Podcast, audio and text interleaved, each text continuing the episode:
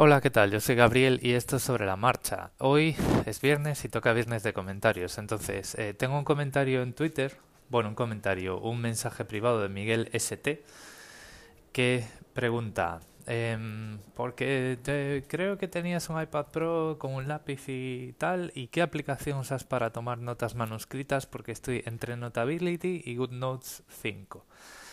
Mi respuesta es muy sencilla y hay un solo punto de decisión, y es que eh, al menos cuando yo me estaba planteando todo esto, GoodNotes era la única aplicación de las que yo había probado que hubiera podido probar eh, o, ver en, revisiones que lo hacía, que tenía un buscador que directamente buscaba entre el texto manuscrito sin tener que convertir ese texto a texto mecanografiado antes de poder buscar. Es decir, tú le das a la función de búsqueda, empiezas a escribir lo que sea y ves que te va marcando, te va buscando sobre el texto manuscrito, ¿no? Entonces, eso para mí es, es lo fundamental. Si yo no tengo eso, no quiero escribir a mano en un iPad o en ninguna pantalla, porque para tener que hacerme yo mis índices manuales, para eso me compro una libreta y ya está, ¿no? Entonces, bueno, puede que os parezca así un poco, un poco prosaico o demasiado orientado a clasificar y buscar texto, pero bueno, pues es lo que es lo que yo lo que yo eh, valoraba en aquel momento, ¿no? Entonces, bueno, pues eh, yo organizo, tengo una serie de libretas por temas y una vez dentro de cada libreta, pues le doy a la búsqueda y busco y ya está. Y eso es lo que más me interesaba. Luego, bueno, pues la aplicación tiene muchas características, pero estas características pues las podéis leer en cualquier blog que, que haya comparado las mejores aplicaciones de notas para el iPad. Entonces, bueno, pues pues eh, eh, yo, a ver, a lo mejor os decepciona un poco esta respuesta tan corta y tan directa, pero yo era eso lo que valoraba, entonces pues es eso lo que, lo que os cuento aquí. Y ahora, pues eh, no tengo más comentarios esta semana, eh, pero eh, voy a aprovechar esto de las notas para contaros qué es lo que he hecho con el resto de las notas, que por cierto son las notas que más tomo. Y son las notas que tomo en mis ordenadores escribiendo con el teclado, más que las notas minutas de reuniones, eh, apuntes que yo tomo con enlaces para luego poder repetir procedimientos eh, cuando me tengo que hacer alguna prueba de concepto o algo así. O sea, no son notas como tal. Yo ya sabéis que tengo un, un bullet journal que es lo que uso para organizar un poco mi tiempo y tal y que no se me olviden las cosas porque ya os lo que os había dicho era eh, es que para mí escribir a mano es la forma de que lo que escribo se me meta en la cabeza y no se me salga, ¿vale? Entonces, bueno, pues ahora os voy a contar qué utilizo yo para tomar otro tipo de notas, que algo ya he dejado caer en Twitter esta semana. Bueno, pues seguro que habéis escuchado hablar de, GitHub, ese sitio, eh, digamos esa empresa que fue comprada hace poquito por Microsoft y que ofrece un sitio donde tú puedes crear tus eh, repositorios Git y compartir código e incluso escribir libros, wikis, acerca de tus proyectos de software libre. Em, Git es el, digamos, el sistema de control de versiones en el código fuente de los programas eh, que hoy en día está más extendido. Lo creó Linus Torvalds, el mismo señor que programó y que sigue manteniendo o bueno, creo que se había tomado un tiempo porque le habían dicho muchas veces que era un capullo y que se tenía que tomar un tiempo. Pero bueno, que es el, el creador del, del núcleo Linux, que está en todos los ordenadores y servidores con Linux, tanto eh, open source como empresarial o como libre, y que está en todos los teléfonos con Android.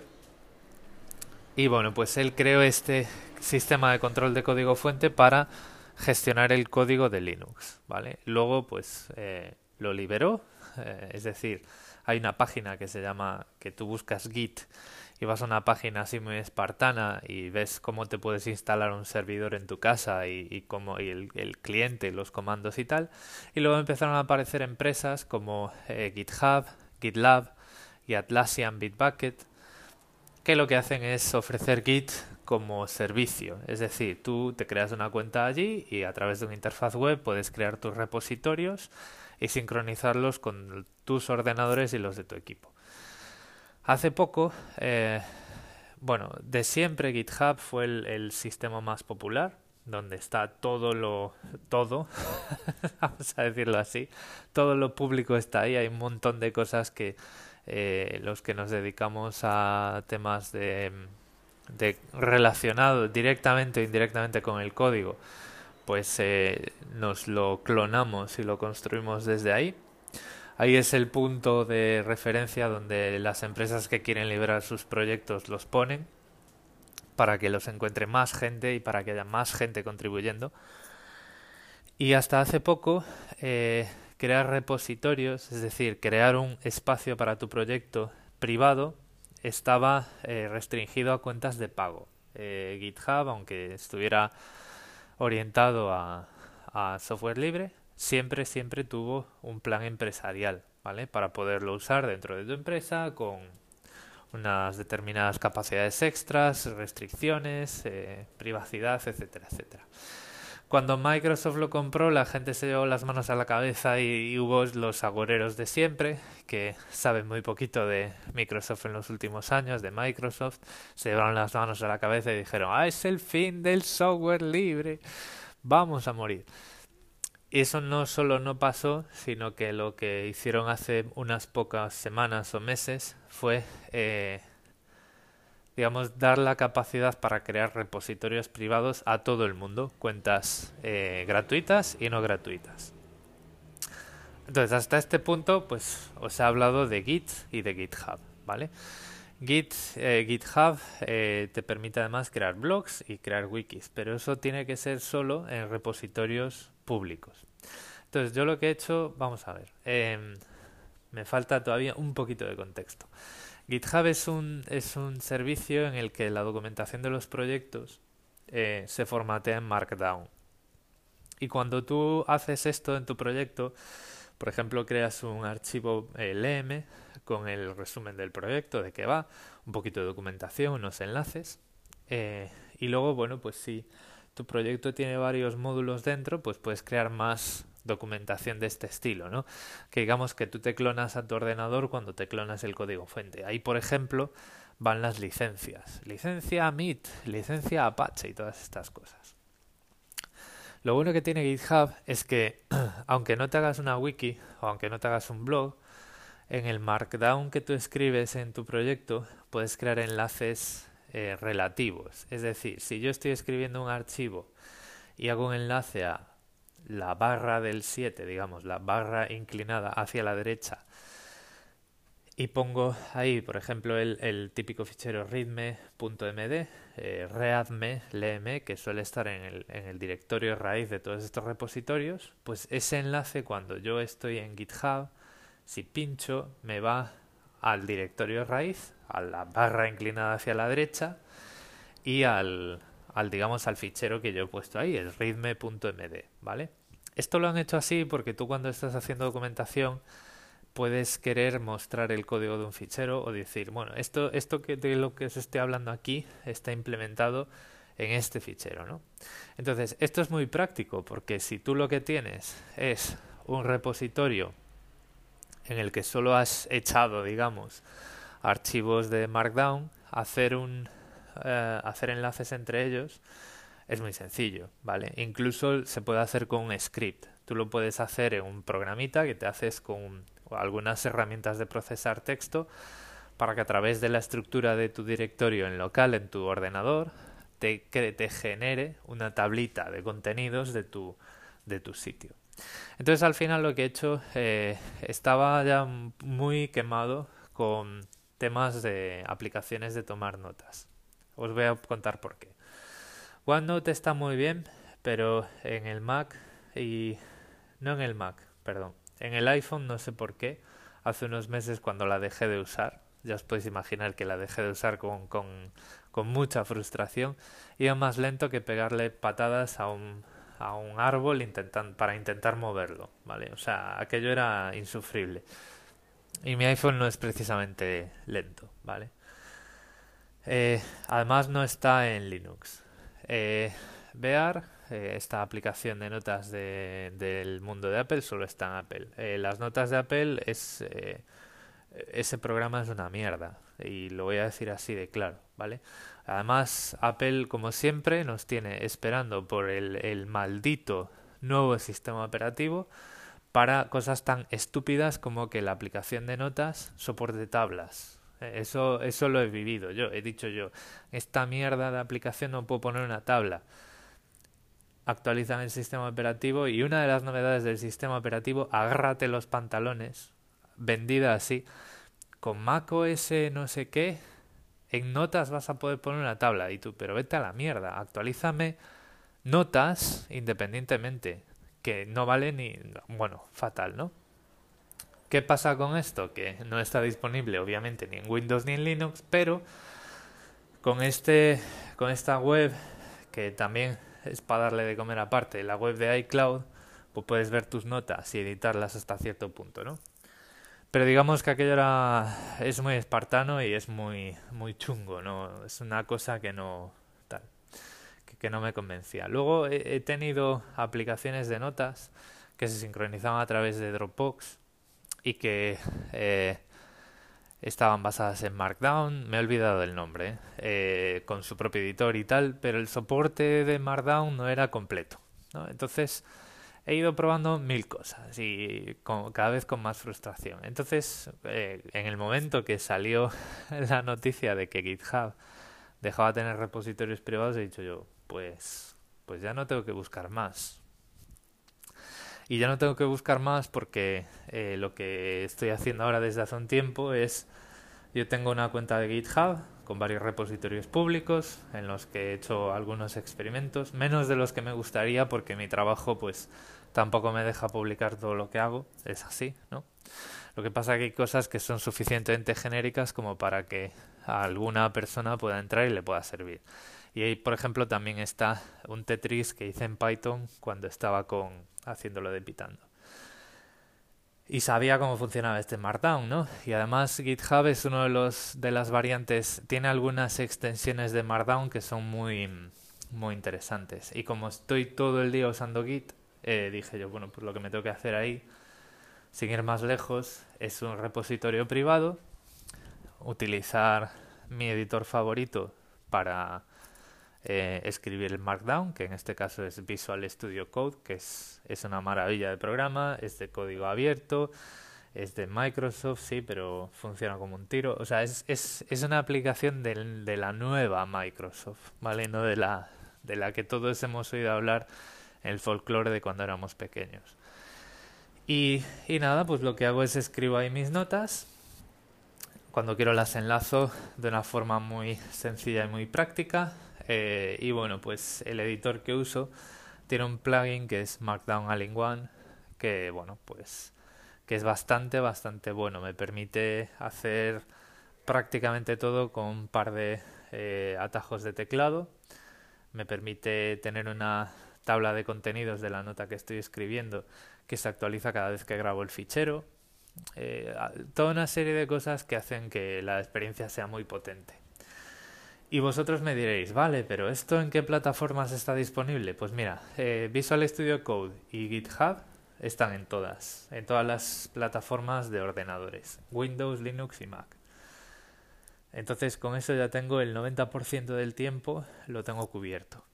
Y para iOS hay una aplicación que se llama Working Copy, que es un cliente Git muy muy potente y muy interesante y que además entiende Markdown. Es decir, te permite editar y previsualizar los ficheros de notas y navegar por esos enlaces.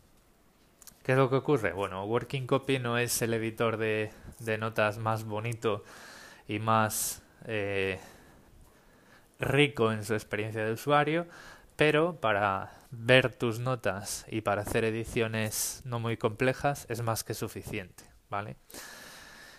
Ventajas que tiene todo esto, vamos a ver. Eh, y aquí vamos a entrar en cosas un poquito técnicas, si es que lo que os he contado hasta ahora no era, no era lo suficientemente técnico, de control de código fuente, aplicado a escribir notas.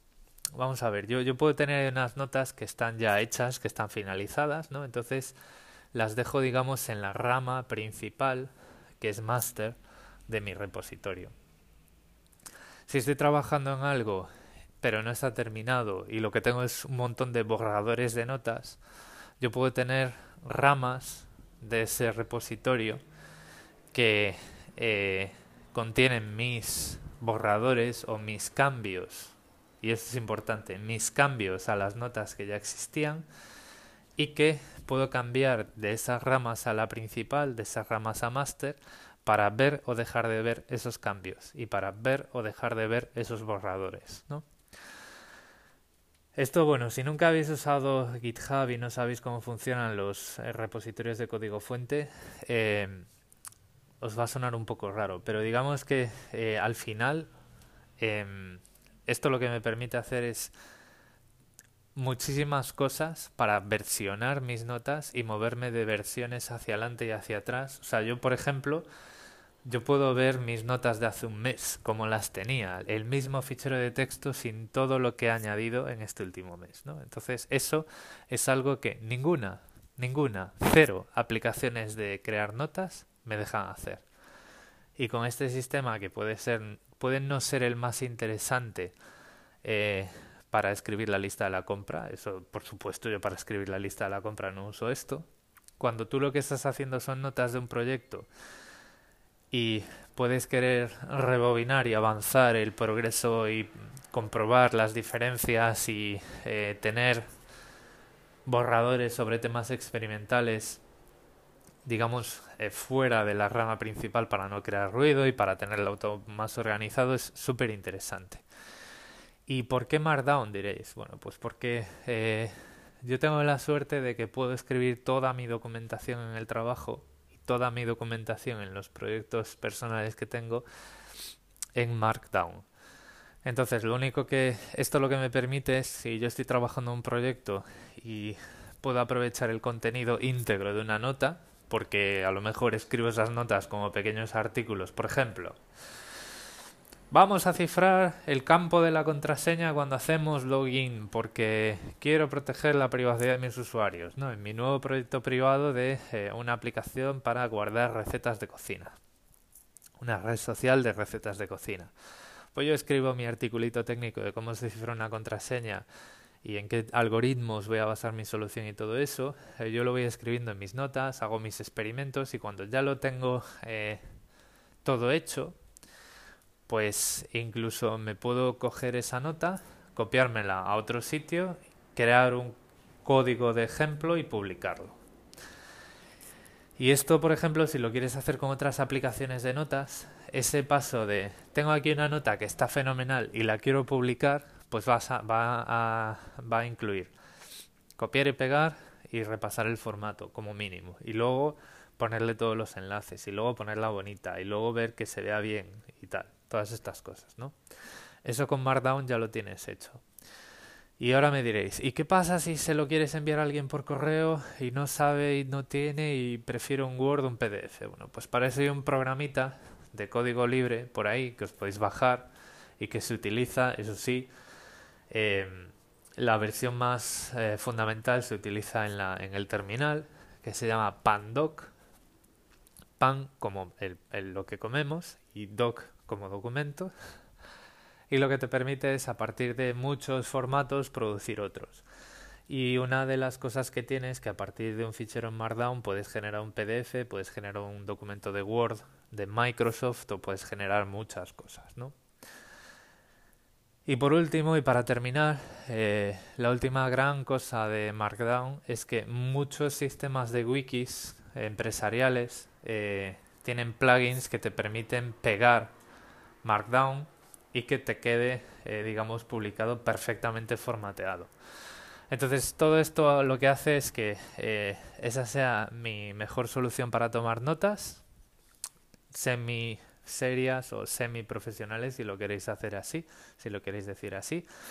Esto al principio y sobre todo si no, eh, no habéis utilizado nunca estas herramientas como Git, os va a resultar complicadísimo, no os voy a decir lo contrario.